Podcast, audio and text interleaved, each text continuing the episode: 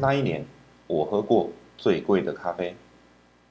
你现在收听的是小叶哥说故事 Podcast 的第十七集。前几天晚上，跟几个朋友在咖啡店聊天。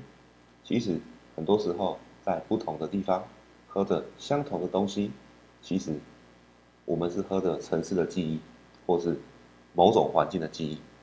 同样的，用咖啡点燃友情与爱情。我则分享之前在法国喝过一杯最贵的咖啡。那个时候，我跟我老婆到法国去旅行，我们从南法降落，然后巴黎戴高乐机场离开，从坎城、尼斯、圣保罗、摩纳哥、波荷德、嘉义水道桥，再搭乘 TGV 到巴黎。沿途风景依旧，巴黎铁塔及凯旋门的夜景绮丽，摩纳哥海滩夜晚的魅影，南法。普罗旺斯的阳光及美食，石头城的悠闲风光真令人难以忘怀。比起观光，更想了解每个地方的文化，因为过去的故事和传承才是留下的珍贵至宝。比起讲师跟企业家，更喜欢分享自己的人生，因为知识会忘记，人生的温度则不会。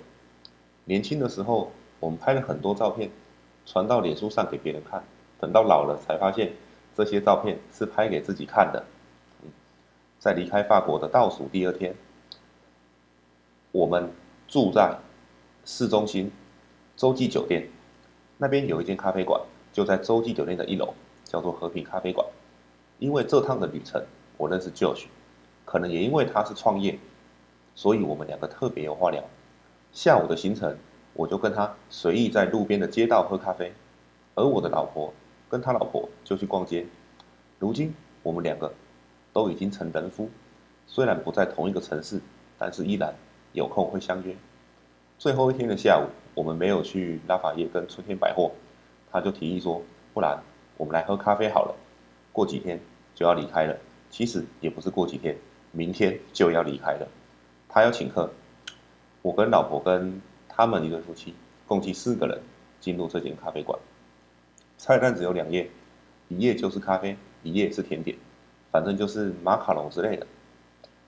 看到价格表，一杯咖啡要二十欧，依当时的汇率是大概八百块的台币，不就仅仅是一杯咖啡吗？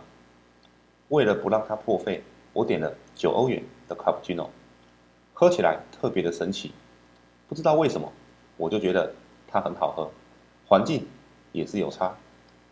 这个环境真的很专业，在这么高贵明亮的环境下，只有我们穿着随意的便服，服务生依然很亲切的招待我们，但是其他人都是西装笔挺，几乎都是来这里谈生意。显然的，外国人比较会享受。喝咖啡的同时，就去跟我分享，生意人应该要会的三个东西及三个应该有的东西。我先说三个要会的：电脑、英文、高尔夫球。为什么要会这三个呢？因为互联网的时代，谁都离不开电脑。意思是，你必须熟悉这方面的知识，并不是叫你整天坐在电脑前面。第二个是英文，这大概不用多说了，因为这也是为了让你征战全球，也是我到现在还在请家教的原因。我非常羡慕英文好的人。第三，打球，这跟网球一样，是国际的交际运动，到了一个程度，你就应该要懂，而且学费也不会很贵。那当然，我们在喝咖啡的同时，他又继续的分享三个应该有的东西。第一个，自己名下的房子；第二个，自己名下的公司；第三个，自己的美金或是外币户头。我问他为什么，他说：因为在商场攻城略地，有时候有高潮有低潮，不管怎么样，不管过程如何穷困潦倒，你都要有一个栖身之处，不要连住的地方都没有。第二个，自己的公司。如果你是一个企业家、创业者、生意人，你连自己的一间公司都没有，那我想你也是玩玩而已。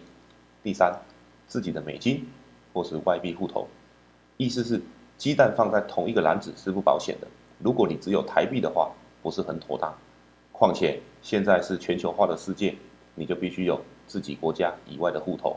而且你如果有外币户头，我想你会有其他更多的想法。那个下午。喝了这杯咖啡，受益良多。我想，过了五年，岁月没有在我们的脸上留下任何的痕迹。谈话的内容远大于这杯咖啡价值的好几倍。有时候换个环境，是否我们心态也会不同呢？今天是短篇的文章跟音频，我们跟大家分享到这边，谢谢大家。